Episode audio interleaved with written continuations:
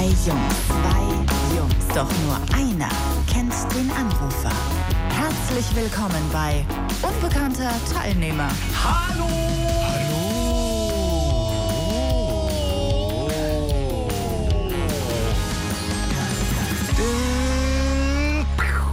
Hi. Hallo! Hey. Na? wir beide sind heute. Ich finde, wir beide heute sind heute richtig verliebt irgendwie, ne? Ja, wir haben heute schon viel miteinander geflirtet. Wir haben heute. Das ist immer schade, weil wir den ganzen Tag im Grunde miteinander abhängen, bevor wir den Podcast aufzeichnen. Und irgendwie sind wir dann schon fast so ein bisschen. Genervt voneinander. Nee, nicht Nein, genervt, aber so nicht. der Sex ist, ist schon raus. Ja, Irgendwie das so stimmt, ja. Bisschen, wir haben viel, viel geredet heute. Und wie geht's dir eigentlich so? Generell? Gut. Ge gestern warst du scheiße drauf. Das stimmt. Ja, jetzt habe ich ein kleines Tief. So ein Stimmungstief, ne? Ja, nach, bisschen. Stur nach dem Sturmtief kam das Stimmungstief bei mir. Ja, das war, ich glaube, es liegt am Wetter. Ich war einfach ein bisschen down. Hm. Ja, so ein bisschen, ja, so in mich gekehrt, ein bisschen ruhiger. Hat man manchmal, hast du doch auch. Hast du es? Ich habe, ja, auf jeden Fall. Ähm, bei mir ist heute ganz gut. Ich habe meine, äh, ich habe, ich esse jetzt immer morgens, habe ich, ähm, ich bin sonst mal zum Bäcker gegangen Mhm. morgens und habe aber festgestellt, ich will jetzt mal was Gesundes essen, nicht immer so belegte Brötchen und so und esse seit, also seit, seit Anfang dieser Woche immer Haferflocken mit Milch und mit einer, eine Banane und mache so ein bisschen Obst und sowas rein. Ja. Und es ist total krass. Ey, ich- kennst du das, wenn das so mit, deinem, mit deiner Verdauung was macht? Mhm. Brutale Blähungen heute. Mhm. Also wenn ich nachher kurz raus muss oder so, Dann dann, vielleicht bist du dann laktoseintolerant. glaube ich, das Wenn kommt du so nah viel Milch morgens trinkst. Ich konnte zum Beispiel vor der Schule nie Milch trinken oder einen Kakao, weil dann bin ich auch mit Blähungen zur Echt? Schule. Ja. Ja. Dann gab es immer Ricola-Tee, weil Milch morgens ging nicht. Ich reagiere ein bisschen sensibel auf Milch manchmal, Okay. ja. Ach so, so ein bisschen so Laktose. Ja, also jetzt nicht voll. Ich esse schon meine Müsli-Schalen. Aber das ist wie diese ganze. Mich regt ja immer noch diese ganze, diese ganzen Leute jetzt auf, die plötzlich alle, also gegen alles intolerant sind. Ja, ja Und, das, und Laktose und. das ähm, kannte man vor 20 Jahren noch gar nicht. Überhaupt nicht. Und ich kenne einen, der war auch laktoseintolerant. Und weißt du, was der gemacht hat? Der hat ähm, gesagt, okay, der hatte irgendwie, das, wie war denn das? Der hatte Semesterferien oder so.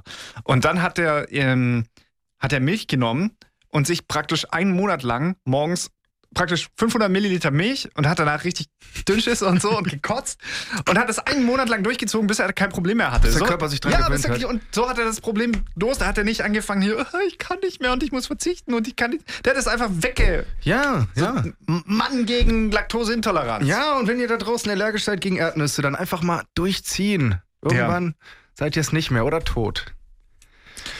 Wie war die Woche? Gibt's irgendwas? Die CDU. Ah. Ich hoffe jetzt, ich- dass mal was ja. passiert. Ich weiß nicht was, aber irgendwie habe ich das Gefühl, dieses Land braucht dringend irgendwie ein Thema.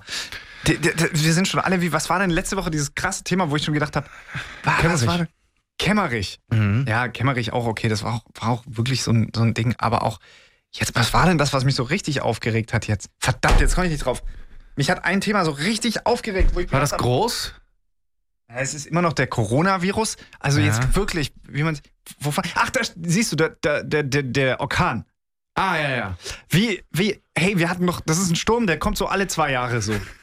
mein Gott! Und, und, und es wird so, oh, Live-Ticker jetzt. Ja. Und der Ding kommt. Oh, Bild macht das in letzter Zeit. Hast du das mitbekommen? alle machen das. Aber Bild macht oft jetzt Live-Ticker. Irgendwo in München eine Vergewaltigung, Bi- Bild macht einen Live-Ticker. Wie Ach so, asozial. zur Vergewaltigung. Ja. Ey, zu so, so ekelhaften Themen und dann sitzt da immer der, weiß ich, wie heißt der, Paul Ronsheimer oder Ja. so.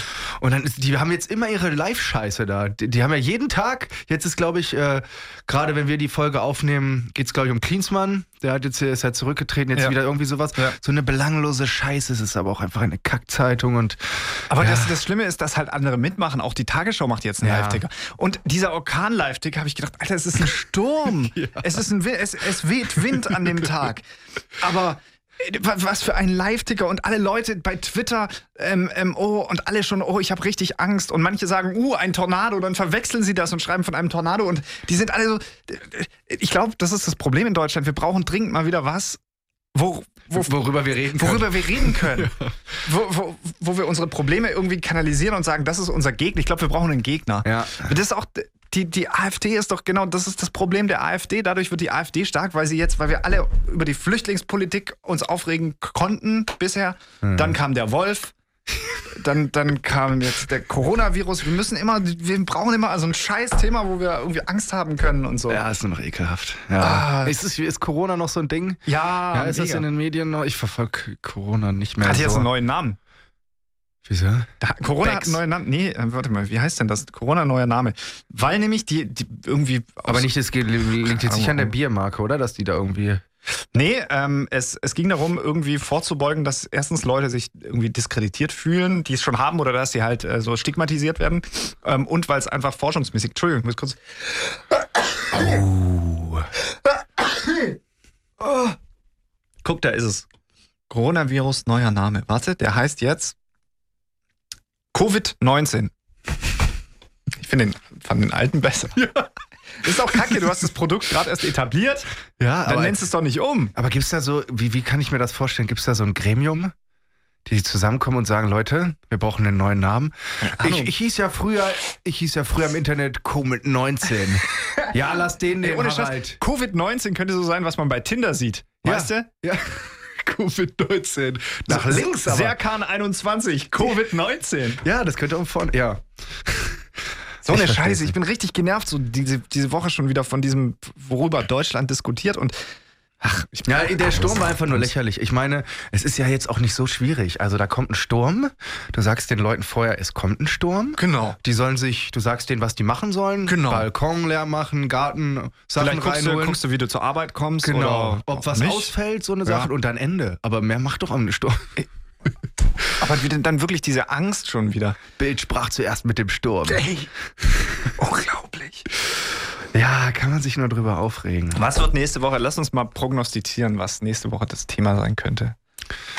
Ähm, wir hatten, weiß ich nicht, was kommt denn immer? Eine Mondfinsternis. Eine Mondfinsternis. Das ist doch das.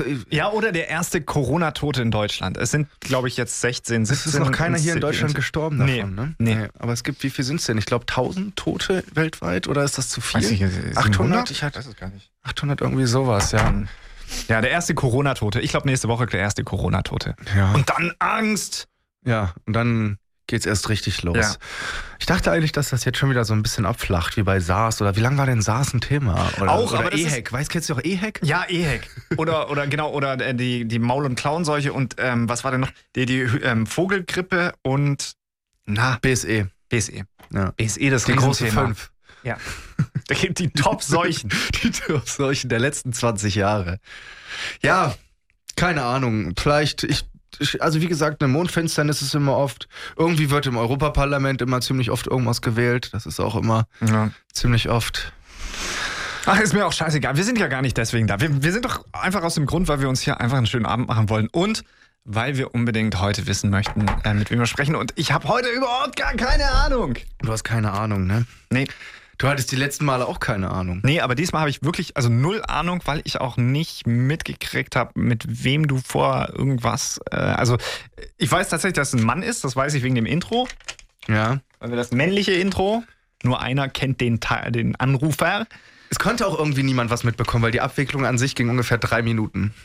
Echt? Mhm. Dann war das Ding eingetütet. Okay. Äh, ja, ähm, ich habe auf alles Bock, eigentlich. Okay. Raten oder soll ich gleich erzählen? Ähm, äh, Also ist ein Mann damit äh, äh, platzt erzähl, schon mal dein mal, Traum? erzähl mal, komm, erzähl mal. Ja. Platzt schon mal dein Traum, dass es diese Folge wieder nicht Laura Müller ist? Nein, okay. Okay. Ja. Es ist der Wendler heute. nee. Christoph, wie ähm, ist denn so deine Position zu Drogen? Oh.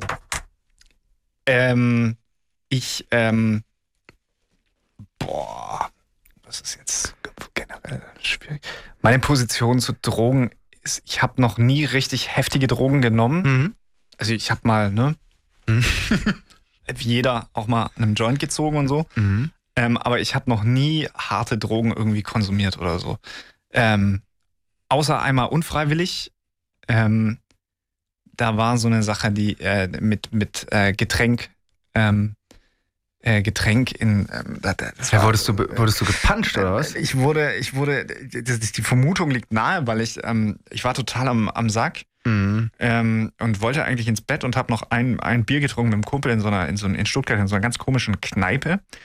Und dann äh, hatte ich kompletten Blackout, Also wirklich Blackout. Ich weiß nichts mehr, Hm, ich. außer dass es nachmittags am nächsten Tag um, ich glaube, 16.30 Uhr war. Ja. Und ich noch mit Leuten jetzt plötzlich ganz woanders in einem ganz anderen Ding saß und äh, äh, äh, fürchterlich fertig, das am, am Tisch saß, versoffen und, und wohl gefeiert hatte. Also innerhalb von, jetzt muss man sich überlegen, fast mehr als zwölf Stunden. Von zwölf Stunden, von denen ich nichts mehr Das weiß. ist ekelhaft, das Gefühl, oder? Äh, Richtig. Und Mhm. so wie ich das, also das ist so ein, so ein Ding, wo wahrscheinlich, das könnte ich mir vorstellen, weil dieser Laden, in dem ich das getrunken habe, das erste Bier, dafür bekannt war, dass da Ah. gerade solche Sachen passierten. Ja. Ähm, und ich weiß auch nicht, wer hätte Lust, mich zu, also. Mir ja, ist wirklich mal was ähnliches passiert. Ja? Ja? Erzähl mal. Äh, so ganz ins Detail kann ich nicht gehen, aber ähm, das war auch, ich habe mir, ein, wir waren auch in einer Bar und da habe ich mir einen Weizen bestellt, habe das getrunken und ein äh, Caipirinha Mhm. und ich war 18 oder 19, also Mhm. mit Alkohol, es war schon ein bisschen Training drin, sage ich Ja. jetzt mal in der Zeit. Und ich habe auch einen Filmriss von acht Stunden. Ich wurde, dann, ich wurde dann in einer Fußgängerzone gefunden, ja. Wow. Ja, und dann ähm, klargekommen bin ich ähm, in, dem, in dem Ort, wo ich wohne, da gibt es ein Krankenhaus und da kommen, und die Leute, die da besoffen oder irgendwas sind, das heißt bei uns da die Punika-Oase. Mhm. Und da bin ich ähm, mit, mit Händen an den äh, ähm, Dings festgebunden, an den, an den hier Lehnen, Mhm. äh, mit Gürtel festgebunden. Da bin ich dann erstmal zu mir gekommen. Ich hatte, glaube ich, 2,8 Promille. Irgendwie sowas. Ja, das war, ich weiß doch, dass ich da ganz allein in dem Raum war und da lief nur so eine Putzfrau da hinten lang und oben rechts lief irgendwie im Badezimmer im Fernseher Two and a Half Man. Und dann habe ich die Putzfrau gefragt, wo bin ich denn hier? Ja. Und das hat, sie hat mir das einfach nicht beantwortet. Die meinte, das kann ich Ihnen nicht sagen. Dann habe ich mein Handy genommen, dann habe ich einen Kollegen Bescheid gesagt. Ja. Hol mich mal bitte hier und hier ab. Ich bin bei der Polizei in, ähm, in der Stadt, wo ich damals studiert Ja. hatte, aber da war ich gar nicht. Der ist dann morgens um halb sechs dahin gegangen, wollte mich abholen, bis ich dann gerafft habe, ich bin ja gar nicht in der Stadt, sondern ganz woanders. Und aber bei der Polizei oder? oder Nee, das war ein Krankenhaus, ja. Für so Leute, die einfach. Ja, genau, für die, die es nicht über den Abend geschafft haben, ja. Und das ist halt, also ich bin mir ziemlich sicher, dass ich einen Weizen und einen Caipirinha schon noch vertrage. Natürlich, das ist auch so, genau so war es bei mir nämlich auch, dass ich dachte, das kann gar nicht passiert sein. Plus, dass du einen Filmriss, klar, jeder kennt das, man weiß nicht mehr so genau oder man empfiehlt ein Stück, Mhm. aber dass so wirklich richtig viele Stunden, also bei dir waren es acht, bei mir waren es zwölf Stunden fehlen. Ja, das ist, Das ich finde das, ist das ist richtig ekelhaft. Ja. Wurdest du, ich wurde auch getestet dann auf Vergewaltigung und sowas. Nee, Ähm, das war bei mir nicht. dann nicht der. Also Fall. vielleicht wurde ich vergewaltigt und weiß es bis heute nicht. Aber ich also, Ja, schwierig. Jedenfalls der Gast, den wir heute haben, der hat das ein bisschen krasser okay. alles erlebt. Der hat wirklich ein, äh, ich nehme den Begriff Ex-Junkie nicht gerne in den Raum, Okay. aber jemand, der sehr viel Drogen konsumiert hat und eine lange Zeit gefangen war in Was dieser hat, er, Welt. was hat er alles konsumiert? Äh, Ecstasy, Ja. also auch chemische Sachen. Wir können ihn das auch, kannst du ihn Auch gleich mal fragen. Heroin? Kannst du ihn gleich selber fragen, da bin ich mir auch nicht sicher. Jedenfalls ist es der, der Hermann. Der Hermann. Ja.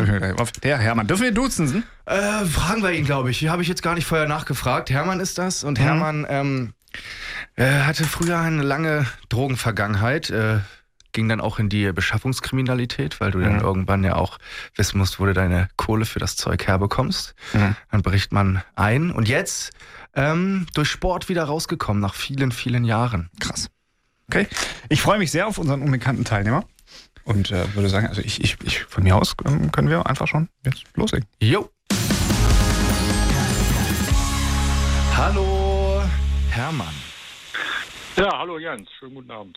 Hallo, guten Tag. So, ich, hallo ich, Christoph, guten Tag. Hi. Ich habe jetzt die Chance, alle Fragen zu stellen, die ich schon immer mal fragen wollte. Und ähm, das, was mir Jens so erzählt hat, du hast verdammt viel Erfahrung gemacht in der Vergangenheit mit Drogen, richtig? Auf jeden Fall. Muss ich bestätigen. Was, was, was war das, äh, was hast du alles genommen?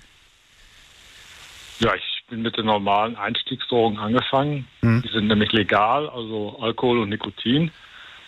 Bin dann auch früh abhängig geworden, also mit 17 war ich alkoholabhängig. Mit illegalen Drogen bin ich relativ spät angefangen, mit 31 Ecstasy, war abhängig von Ecstasy, später von Amphetaminen und schlussendlich kam dann auch Heroin dazu. Ich habe sogar Heroin gespritzt. Das ist eine lange Laufbahn. Wie hast du denn damit angefangen? Also der, der Alkoholkonsum jetzt mit 17 schon und wie ging es dann immer weiter?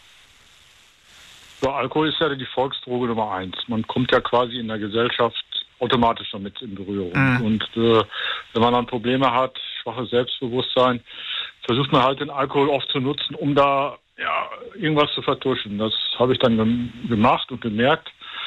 Und wo der Alkohol immer schwieriger für mich wurde, habe ich dann, bin ich dann mehr zu Drogen umgestiegen, weil ich da noch ein Level hatte, das noch nicht so verbraucht war. Also am Anfang konnte ich bei den Drogen richtig abfliegen, entspannen, äh, war selbstbewusst, äh, habe alles äh, lockerer gesehen und habe mir den Alltag so ein bisschen bunt gemacht. Wie ist das? Das ist das, was mich am meisten immer interessiert, wenn man Heroin nimmt. Ist es wirklich so, wie man immer liest, dass es so ein, so ein warmes Gefühl? Ich frage mich mal, also gut, Alkohol kenne ich. Ich habe auch gekifft in meinem Leben. Ähm, aber das, wie ist das, Heroin zu nehmen? Ähm, was, was, was ist das für ein Gefühl dann? Ja, Heroin ist äh, ja wirklich eine, eine, Droge, die wärmt, äh, die einem mitnimmt aus den Problemen raus aus dem Alltag. Man hat ein wohliges Gefühl. Und wenn man dann Heroin spritzt, glaubt man im ersten Moment, man geht ab wie eine Rakete. Mhm.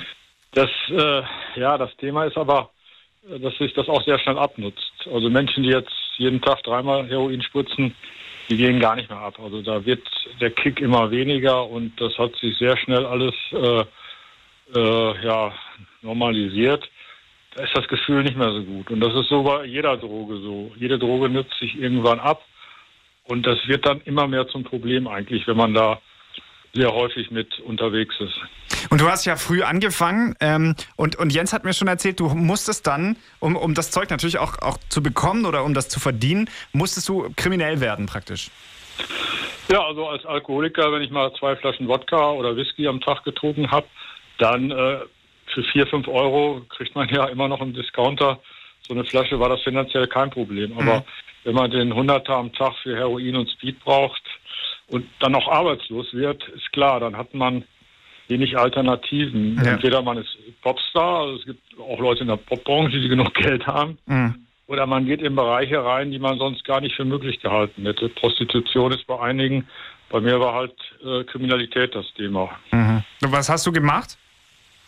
Ja, ich bin ganz klein angefangen vom Lehrgut Dieb, habe Baubuden dann aufgeknackt und habe dann hauptsächlich Firmeneinbrüche gemacht, in Büros, in Geschäften mhm. und auch äh, teilweise auch in Häusern, also Privathäusern. Mhm. Und dann irgendwann war Schluss. Du bist dann, ich weiß nicht, bist du erwischt worden dann oder wo, wie kam es zu dem Ende? Du bist ja jetzt anscheinend ein Typ, der da relativ gefestigt und relativ, ich glaube, im guten Abstand darüber äh, spricht. Wie, wie, wie kam es dazu, dass Schluss war? Ja, ich bin mehrmals verhaftet worden und man mhm. kommt ja in Untersuchungshaft und später auch in Strafhaft. Auch im Knast kommt man mit Drogen in Berührung. Da sind Drogen auch leicht zu bekommen. Und wenn man dann in so einem Umfeld ist, wird man eigentlich kaum clean. Also ich habe ja dann irgendwann im Knast mit dem Sport angefangen. Ich bin jeden Tag gelaufen und habe mich dann immer mehr davon distanziert. Habe dann auch eine ganz klare Grenze gezogen. Also keine legalen Drogen mehr, auch kein Alkohol, kein Nikotin und auch natürlich keine illegalen Drogen. Und ich bin jetzt seit 15 Jahren clean. Und das ist auch wichtig. Also wenn man so eine Sucht hat, gibt es eigentlich nur den einen Weg, komplett aufzuhören. Hm. Ich merke immer, wie du redest, zum Beispiel über, über Alkohol. Das bezeichnest du ganz krass, also als, als legale Droge oder als, als Volksdroge. Du, du stehst dem ziemlich negativ gegenüber. Ähm, jetzt ist es auch so, du, du, also, du trinkst zum Beispiel auch nicht bei einer Feier oder sowas mal irgendwas. Nein, ich bin ja abhängig. Das heißt, wenn ich hm. jetzt als abhängiger Mensch mit einem Glas anfange, kann ich ja komplett abstürzen. Hm. Das Risiko gehe ich natürlich nicht ein, aber ich vermisse ja auch den Alkohol nicht, auch die anderen Drogen vermisse ich nicht. Also ich habe ein super Leben, wo ich meine eigenen persönlichen Kicks habe und auch äh, Tage habe, wo es mir super gut geht, mhm. ohne dass ich irgendwas trinken oder einschmeißen muss. Was sind deine Kicks jetzt? Ja, ich ähm, laufe.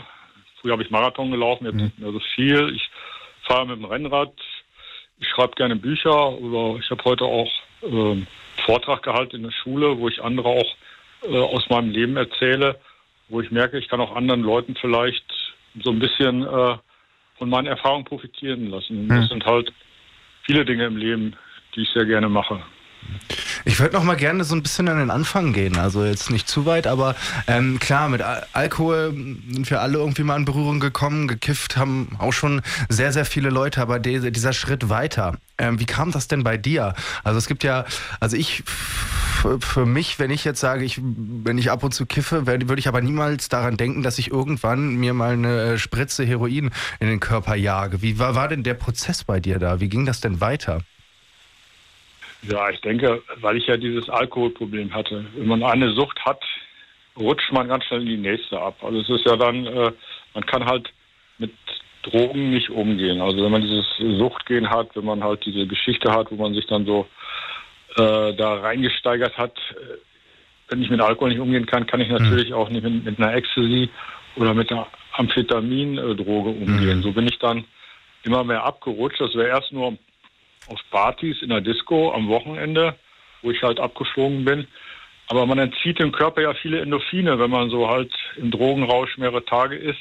Man ist in der Woche leer, man fühlt sich traurig, müde mhm. und irgendwann hat man auch die Nummern von den Dealern. Ja. Die braucht man wie so ein Pizzaservice nur anrufen und schon hat man den Stoff äh, innerhalb von eine Stunde. Mhm, das wäre jetzt meine nächste Frage gewesen, weil wo ich Alkohol herbekomme, das weiß ich. Aber auf Partys weiß ich auch, dass da irgendwelche Drogen. Aber wenn man jetzt mal nicht auf Partys ist an so einem Dienstagmorgen, dann hat man dann so, lernt man dann so seine Anlaufstellen kennen. Ja, man hat so seine Kon Kontakte in der Disco oder auch und die Leute sind natürlich also in dem Bereich sehr vorsichtig. Man kann nicht sofort da bei denen in die Wohnung kommen. Da ist mhm. in Anführungsstrichen immer so ein bisschen äh, Vertrauen. Man will ja auch nicht die sollen ja auch nicht äh, an die Polizei verraten werden. Aber irgendwann wächst man da halt rein und man bekommt dann immer leichter. Also die bringen einen den Stoff dann auch nach Hause. Also die, äh, wenn das Vertrauensverhältnis da ist, in Anführungsstrichen. Wie lange hat der komplette Entzug von allen Drogen oder von allen Süchten, die du hattest, bei dir gedauert? Ja, das waren mehrere Schritte. Also ich habe mehrere Therapien abgebrochen. Ich war viermal im Gefängnis. Mhm. Also ich ich war 20 Jahre abhängig nach Alkohol und sechs nach illegalen Drogen und habe dann auch einige Jahre noch gebraucht, um das äh, komplett abzuschließen. Inzwischen kann ich so seit acht, neun Jahren sagen, dass ich da kein Verlangen danach habe. Mhm. Also wenn ich in der Bahn sitze, ich rieche eigentlich relativ äh, leicht, ob jemand gekifft hat. An den Augen sehe ich, ob jemand Pillen eingeschmissen hat oder ob er auf Heroin ist. Natürlich wird auf Partys weiter Alkohol getrunken auch viele Kollegen von mir rauchen. Also ich habe da keine Berührungsängste mit. Ich sehe das relativ neutral. Jeder lebt sein Leben und ich kann vielleicht ein gutes Beispiel dafür geben, dass es mir ohne jeden Stoff besser geht. Aber im Prinzip muss das jeder selber wissen. Jeder, ich denke, vor allem wenn er erwachsen ist, hat dann die Verantwortung und kann das auch selber entscheiden. Hermann, wenn du Drogenbeauftragter der Bundesregierung wärst, wie würdest du stehen zur Legalisierung von Cannabis? Also ich würde das Jugendschutzgesetz bei Nikotin und Alkohol verschärfen. Es okay. muss nicht sein, dass 13-, 14-Jährige da schon konsumieren können, ohne dass da irgendwas passiert. Da muss die Jugend besser geschützt werden. Ich würde vielleicht sogar alle legalen Drogen auch bis 18 verbieten, aber ab 18 kann jeder selber entscheiden. Mit 18 man kann Haus kaufen, man kann heiraten, man kann Auto fahren. Da kann man auch entscheiden, ob ich jetzt kiffe oder irgendwas Illegales zu mir nehme. Ich schade mich ja eigentlich nur selber. Und die äh, Drogenpolitik, die wir halt bei uns im Land haben, fördert eigentlich Verbrechen. Dadurch werden Drogen so teuer und Unschuldige leiden halt darunter, weil jetzt der, der Abhängige, der drauf ist, sich den Stoff besorgen muss durch Einbrüchen, äh, durch auch äh, Raubzüge vielleicht. Und dann werden andere geschadet. Also wenn man das mehr legalisieren würde, hätten wir weniger Verbrechen und ich glaube auch nicht, dass wir dann äh, mehr Drogenprobleme hätten. Okay, also was würdest du machen, das praktisch legalisieren ab 18 und sämtliche, also alles dann auch Koks oder, oder Ecstasy legalisieren oder wie würdest du das machen? Also meiner Meinung nach ist Alkohol genauso eine gefährliche Droge wie jetzt äh, Kokain oder auch Heroin. Also wir haben zwei Millionen Abhängige. Es kommen jedes Jahr ja, über 10.000 Kinder behindert zur Welt, weil die Mutter in der Schwangerschaft äh, trinkt. Mhm. Auch jedes zweite Gewaltverbrechen wird auf Alkohol begangen. Und es gibt eigentlich keinen Grund, zwei Sachen, oder, also äh, die eine Sache zu legalisieren und die andere nicht. Hm. Ich denke, wenn sowas legalisiert werden müsste, müsste natürlich eine Kontrolle da sein. Es dürfte nicht illegal verkauft werden. Und die Prävention müsste auch noch mehr sein. In Schulen, auch in äh, Vereinen oder, oder auch auf der Arbeit müsste man Prävention machen. Nicht nur für legale, aber auch für illegale Drogen, um halt Leute daran, darauf aufmerksam zu machen oder daran zu hindern, dass sie halt in die Abhängigkeit stürzen. Einer der Hauptgründe, warum Cannabis nicht legalisiert wird, ist ja so, dass, dass Leute als, oder Menschen sagen, die die Drogenbeauftragten sind, naja, es ist halt eine Einstiegsdroge. Wo ich immer sonst gesagt hatte, naja, also eigentlich aber finde ich Quatsch, weil wer, wer kifft, ist nicht unbedingt jetzt jemand, der äh, als nächstes Crystal Meth nimmt. Äh, aber du, äh, verstehe ich dich richtig, dass du das ein bisschen anders sehen würdest? Also die Einstiegsdrogen sind definitiv Alkohol oder Nikotin. Und ich habe sehr viele Drogenkarrieren kennengelernt. Es ist keiner natürlich mit Crystal angefangen und direkt auch nicht mit, mit Cannabis. In der Regel ist die erste Zigarette auch das erste Bier. Und ich sage halt den Jugendlichen, wenn ihr bis 18 nicht raucht oder, oder auch kein Alkohol trinkt, dann kommt ihr mit den anderen Sachen dann auch nicht in Verbindung. Also mhm. ich kann es auch an der Zahl belegen. 99,6 Prozent der Heroinabhängigen sind Raucher. Das mhm. heißt definitiv, Nikotin ist die Einstiegsdroge. Wie, du hast es gerade schon angesprochen, wenn du ähm, an Schulen bist und ähm, da deine Vorträge hältst. Äh, wie gehst du die ganze Sache an? Also was sagst du denn, gibst du denn den Kindern mit oder versuchst du denn mitzugeben? Also ich gehe jetzt nicht mit dem äh, Zeigefinger und sage, ihr dürft nicht trinken, nicht rauchen, nicht kiffen. Ihr müsst das selber entscheiden. Ihr müsst aber auch mit dem Thema auseinandersetzen, dass man halt besonders als Jugendlicher schneller abhängig wird und da auf jeden Fall Vorsicht geboten ist. Und dass man natürlich auch für alles im Leben, für jeden Rausch, äh, für jeden, äh, ja, für jeden Absturz, den man hat, auch bezahlen muss. Das geht ja auch ein bisschen in die Psyche. Also man muss sich bewusst sein, äh, was man tut. Und anhand meiner Geschichte erzähle ich halt, ich bin ja extrem abgerutscht und ich habe ganz viele kennengelernt. Also ich habe bestimmt 20 Leute in der Szene kennengelernt, die heute nicht mehr leben. Dass das auch ein Spiel mit dem Feuer sein kann, das viele natürlich nicht überstehen. Hm. Hattest du da auch mal ein, zwei Momente, wo du kurz davor warst, abzunippeln in deinem Leben? Ja, ich habe natürlich Glück gehabt, äh, weil halt der Stoff in Ordnung war. Es gibt halt keine Stiftung Warentest bei Heroin oder Kokain. Mhm. Und wenn der Stoff zu rein ist oder zu gestreckt ist, kann das zu einer Überdosis führen. Und wenn ich mir so die amerikanische Pop-Elite angucke von Jimmy Morrison, äh, Elvis, Jimi Hendrix, Prince, Michael Jackson, sind alle mit Houston, sind alle irgendwie an einer Überdosis gestorben. Oft waren auch Medikamente und Alkohol dabei. Also wer extrem hm. äh, da drauf ist und über alle Grenzen weggeht, kann natürlich mit seinem Leben spielen. Ich hatte mal so eine Situation vor ein paar Jahren. Da, ähm, da hatte ich angefangen, irgendwie eine Zeit lang immer jeden Abend mal so ein Bier zu trinken. Und irgendwann, weiß ich mal, da ging ich nach Hause und habe, ähm, als, ich, als ich zu mir nach Hause lief, festgestellt, ach scheiße, ich habe ja, ist mir eingefallen, ich habe gar kein Bier mehr zu Hause. Und dann hatte ich so einen Moment, wo ich echt gedacht habe, okay, es ist jetzt halb acht, ich will eigentlich nur noch nach Hause, müsste jetzt ewig weit zurücklaufen zum Supermarkt und hatte echt so ein komisches, mieses Gefühl. Habe gedacht, scheiße, aber eigentlich, eigentlich brauche ich jetzt noch, brauche ich noch. Und das war der Punkt, wo ich tatsächlich, ich habe dann anderthalb Jahre tatsächlich nichts getrunken danach, mhm. weil, weil ich echt so, weil, weil ich dachte, was ist das für ein Gefühl so. Aber woran erkenne ich denn, äh, okay, ich habe jetzt echt langsam ein Problem? Ja, das ist natürlich toll, wenn du anderthalb Jahre nichts getrunken hast. Hast ja eigentlich erkannt, dass du da noch mit umgehen äh, äh, kannst, dass du halt die Kontrolle hast, dass du wirklich sagen kannst, ich kann auch mal ohne. Ja. Aber wenn jetzt ein Mensch wirklich probiert, vielleicht mal vier Wochen kein Alkohol zu trinken und er schafft das nicht, er muss nach drei Tagen doch wieder abends oder, oder äh, zwischendurch irgendwas trinken, kann er vielleicht schon in einer Situation sein, wo er gefährdet ist. Also das ist ja eine Sache der Kontrolle. Also in dem Moment, wo ich abhängig war, hatte ich null Kontrolle. Da konnte ich das gar nicht mehr steuern. Da konnte ich auch nicht mit einem Bier am Abend äh, enden. Da bin ich immer weiter reingerutscht. Also solange ich das noch wirklich selber bestimmen kann, was und wie viel ich konsumiere, denke ich, ist noch keine Gefahr da. Mhm. Hast du so diese, während der, deiner Zeit, als du abhängig warst, so die anderen Dinge in deinem Leben im, im Griff gehabt? Ich meine jetzt nicht Job, sondern so äh, Ernährung. Wie hast du dich, wie sahst du körperlich aus? Wie war so die, deine Verfassung körperlich?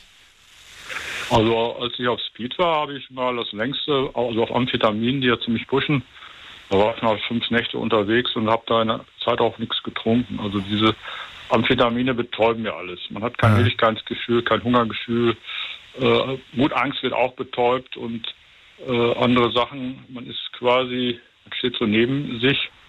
Man merkt es aber auch nicht. Ne? Also äh, oft sagen die Leute einem später, ich habe versucht mit dir zu reden, du hast da gar nicht richtig reagiert. Mhm. Das ist für Außenstehende natürlich nicht immer angenehm. Also für meine damalige Freundin, für meine Familie war das nicht Mhm. keine schöne Phase, wo ich dann so außerhalb der Welt war. Wie ist das eigentlich, wenn du dann, als du dann verhaftet wurdest äh, und dann im, im Knast warst, ist das so, dass du dann praktisch direkt den kalten Entzug bekommst da? Das ist unterschiedlich. Also ich war immer ein Mensch, der nicht gebettelt also der sich nicht Hilfe geholt hat. Ich habe beim ersten Mal so den kalten Entzug äh, ja äh, von alleine ge- durchgezogen. Auch so eine Woche nicht geschlafen, aber es ging eigentlich. Ne? Das ist ja psychisch dann auch einfacher, wenn ich im Knast sitze, habe ich am Anfang nicht die Kontakte, ich komme nicht an den Stoff. Ja. Ist vielleicht einfacher wie in einer Entgiftung. Bei der n- dritten Verhaftung war es dann so, ich war im Methadon-Programm. Dieses Methadon ist ja ein Ersatzstoff für Heroin, damit man halt Hero- Heroin nicht mehr spritzen muss. Da bin ich dann im Gefängnis von entzogen worden. War auch so eine Woche, wo ich jetzt äh, da kämpfen musste. Aber äh, nach einer Zeit ist es ja auch im Knast so, man hat die neuen Kontakte, man lernt Leute kennen, macht Geschäfte und äh, da ist so Cannabis die Hauptdroge. Also Cannabis ist dann auch in Anführungsstrichen das Richtige, weil es eher ruhig macht. Die Leute schlafen, die machen nicht groß Theater. Deswegen wird wahrscheinlich im Knast sehr viel gekifft. Sag mal, aber wieso ist das so? Das habe ich nie verstanden. Wie, wieso ist das in deutschen Gefängnissen so, dass da mit Drogen gedealt wird? Ist das da, äh, machen die Wärter da ein Auge zu oder woran liegt das? Also äh, der Stoff kommt neuerdings sogar über Drohnen reingeflogen. Also damals waren er Besuch.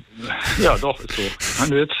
Und damals war es eher so über Besuch, dass halt, äh, ja, bei einem Kollege war die Freundin, die hat, äh, also mein Knastzellenkollege hat die Freundin besucht, die hat ihn geküsst und beim Küssen äh, Nein, ihm ein paar Gramm Heroin überreicht. Eine andere Story, die vielleicht noch skurriler ist, da war jemand, der hat so gebettelt in seinen Briefen zur Mutter, da hat ihm wirklich die Mutter beim Besuch äh, Haschisch in die Tasche gesteckt.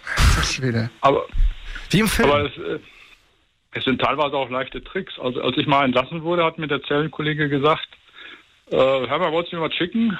Ja, ich kann dir wohl Heroin schicken, aber das kommt ja eh nicht durch. Dann hat er mir halt den Trick mit der Verteidigerpost verraten, dass die Verteidigerpost nicht geöffnet werden darf. Ich habe dann auf die Adresse von seinem Verteidiger übernommen, Verteidigerpost nochmal zusätzlich draufgeschrieben und dann sind dann wirklich zwei Gramm Heroin einfach so in loser Form per Brief in den Knast gekommen. Das ist ja Wahnsinn. Okay. Also er hat mir nachher geschrieben, dass er in den letzten Tagen Verteidigerpost bekommen hat. Das war das Zeichen. Es ist das ist wie im Film. Ja. Das hätte ich nicht gedacht, dass es so einfach geht. Ja. Ja. Vor allem mit einer Ja, gut, Drohne. Die nehmen die Technik auch mit. Ich sag mal, der Süchtige hat die Sucht ja im Gefängnis auch. Und wenn er wirklich alles daran setzt, alle Energien, kriminellen Energien, jede Kreativität für diesen Konsum einsetzt, äh, ist, ist der Beamte natürlich immer einen Schritt da- dahinter, würde ich mal sagen. Was würdest du jemand raten, der merkt zum Beispiel oder jetzt das hört und, und feststellt, ach, aber irgendwie scheiße, ich trinke vielleicht echt zu viel oder ich habe es nicht mehr ganz so im Griff oder ich kiff so viel, dass ich es nicht mehr ganz im Griff habe. Was ist denn der Schritt? Wie, wa- was mache ich denn dann?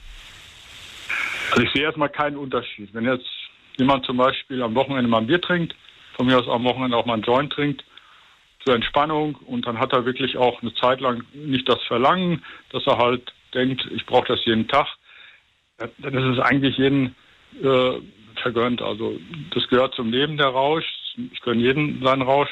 Aber in dem Moment, wo ich halt Probleme jetzt vertuschen will, wenn ich Ängste habe, wenn ich Stress habe und das immer nur mit Alkohol oder Drogen kompensieren kann, bin ich ja praktisch in einer Phase schon drin, wo ich mich selber gefährde und dann auch irgendwann die Kontrolle verlieren kann. Da sollte man doch äh, ja die Reißleine ziehen und erstmal versuchen, da ohne auszukommen.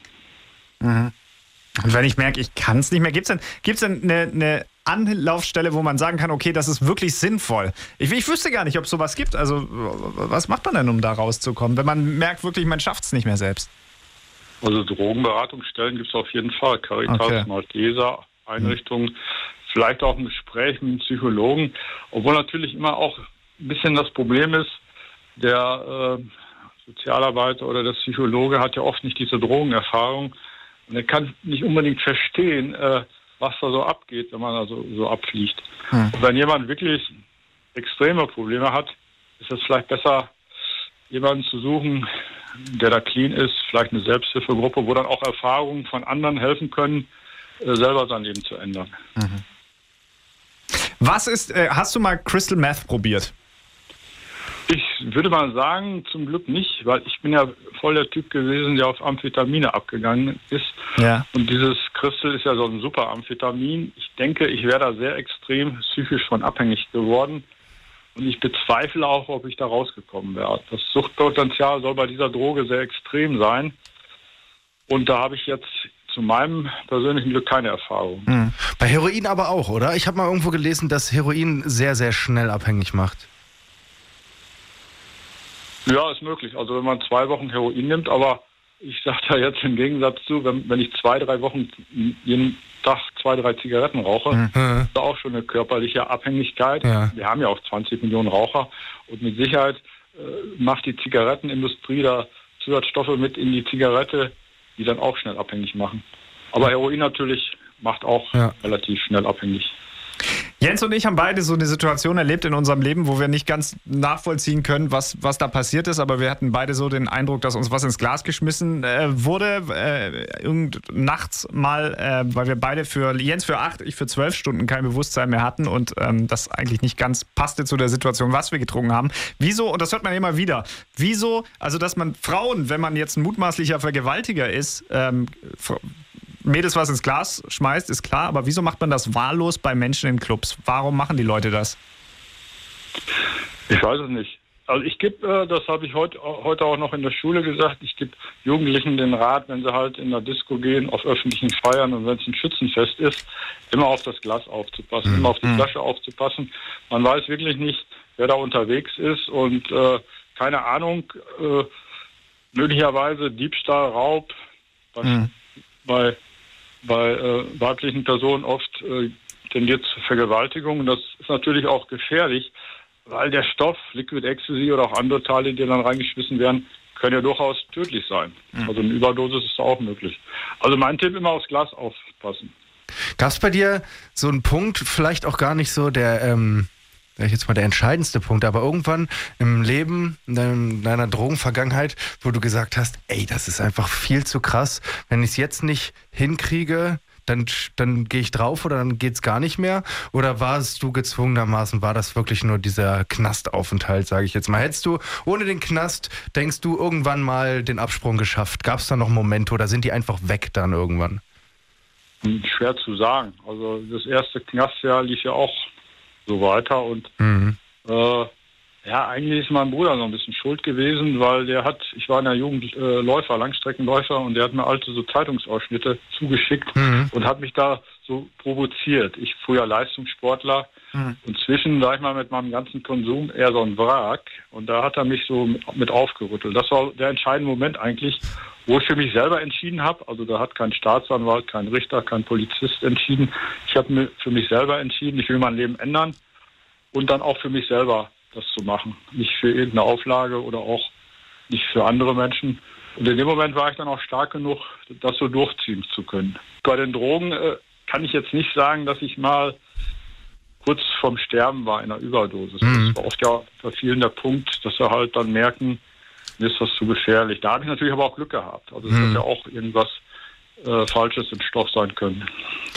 Gibt es jetzt noch so im Nachhinein, du hast ja gesagt, du bist äh, auch äh, früher oder letztens erst noch Marathonläufe gefahren. Gibt es noch so Dinge, die du durch deine Drogenkrankheit, wo, wo du dich einschränken musst, weil, weil du damit deinen Körper einfach zersägt hast ein bisschen? Gibt es da noch so ein paar Nachwirkungen? Also ich habe äh, verdammt viel Glück gehabt. Also ich habe keine psychischen, keine körperlichen Probleme. Sonst hätte ich auch die Marathons danach nicht mehr machen können. Es lag aber auch daran, also beim Alkohol war ich quartalsmäßig unterwegs, dass ich auch mal Wochen, Monate lang trocken war. Und bei diesen illegalen Drogen, äh, ich war eher so ein Typ, der sich immer aufgeputscht hat. Mhm. Ich habe mich nicht immer komplett weggemacht, dass, dass ich irgendwo wach geworden bin oder dass ich zig verschiedene Drogen eingeschmissen habe. Ich hatte halt das Glück, dass ich noch so viel Kontrolle hatte, dass ich nicht da komplett äh, in gefährliche Bereiche reingegangen bin. Mhm. Okay. Also, mir geht's gut, mir geht's super. Das ist die Hauptsache. Ja. Und gut die Kurve gekriegt, also wirklich, muss man sagen. Das ist ja nicht schlecht dann wieder. Vielleicht hätte das ganz anders laufen können. Das ist richtig. Also äh, man hat da nie, äh, man weiß ja auch nicht, ob man die Kontrolle zurückbekommt. Das ist ja auch bei vielen so. Ich habe Menschen kennengelernt, die haben sechs oder acht Therapien gemacht und sind immer wieder gescheitert. Irgendwann ist vielleicht äh, nicht mehr die Kraft, der Wille da, das Leben nochmal umzubiegen. Mhm. Hermann, vielen Dank, dass du dir die Zeit genommen hast für uns heute. Ja, von mir auch vielen lieben Dank für die Zeit. Gerne, Jens und Christoph. Ja, hat Spaß gemacht und ich bedanke mich auch. Vielen lieben Dank. Dann mach's Dankeschön. gut. Ciao, ciao. Bis dann. Ciao. Ciao, schönen Abend. Ciao. Hui.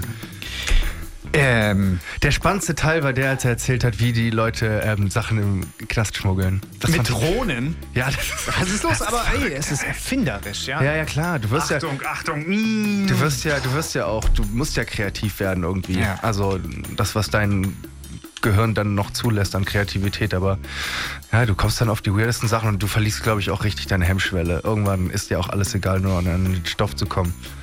Ich bin so ein Typ, ich bin den ganzen Tag äh, an meiner E-Zigarette. Mhm. Äh, ähm, und das ist tatsächlich was, wo ich gedacht habe, boah, als er das Nikotin angesprochen hat. Mhm. Weil wir sagen ja, okay, wir rauchen oder wir vapen oder was. Aber es ist natürlich schon so, dass, dass ich da auch nicht ganz komplett jetzt drauf verzichten könnte. Oder nur sehr Mhm. Ja, schwer. ja. Und da denkt man dann schon, hui, so. Ich rauche auch und ich glaube auch, dass es mir jetzt, also du gehst dann schon durch so einen Entzugsweg. Also es ist jetzt nicht so, dass ich von heute auf morgen, äh, von heute auf morgen aufhöre und dann merke ich auch nichts davon, dass mir irgendwas fehlt. Also das wird schon da sein. Eine, Zi- eine Zigarette an sich ist ja erstmal harmloser, sag ich jetzt mal, Ja, als dir Heroin zu bei. Ich könnte da zum Beispiel, ich könnte mir niemals selbst eine Spritze in die Adern hauen. Ei, ich weiß, man Alter. kann Heroin noch Ah, rauchen, ja, ja. aber ähm, allein die, diesen Schritt zu machen, mir mal mit dem Gürtel den Oberarm zuzuschnüren und mir dann eine Spritze in die Venen zu jagen, das, No way. das würde ich nicht schaffen. Nee. nee. Ah, es ist mal die andere Welt, äh, die andere Seite der Welt, ne, dass es auch so laufen kann. Hey, vielen lieben Dank, dass ihr heute uns eingeschaltet, angeschaltet, angemacht habt. Wir, Ja. hoffen, wir hoffen, ihr ähm, ja, jagt euch jetzt noch eine kleine, kleine Methadonspritze rein und hört uns nächste Woche wieder. Und vielleicht, ähm, wenn ihr gerade noch ähm, am Koksen seid nebenbei, vielleicht kommt ihr drauf, uns mal bei Instagram zu liken. Ja, genau. Also auf Koks kann ich mir vorstellen, ist unser Content noch viel lustiger. Auf jeden Fall. Oder vielleicht auf so ein bisschen Crystal Meth oder so. Ja. Einfach mal gucken. Unbekannter Teilnehmer Podcast. In einem Wort heißen wir bei Instagram. Genau, ja. Habt keine Angst vor dem Coronavirus. Genau. Finger weg von den Drogen, finde ich, ist ein gutes Wort, was man jetzt nochmal sagen kann. Ja. Aber Wir sind auch nicht eure Eltern, also ihr ein müsst schon selbst wissen. Ja, ein bisschen Schwund ist immer. Eben, ja, müsst ihr schon selbst wissen, was ihr macht. Ne? Hauptsache, ihr schaltet wieder ein. Und alles, alles andere ist uns völlig bums. Auf Wiedersehen. Hey, tschö, bis nächste Woche.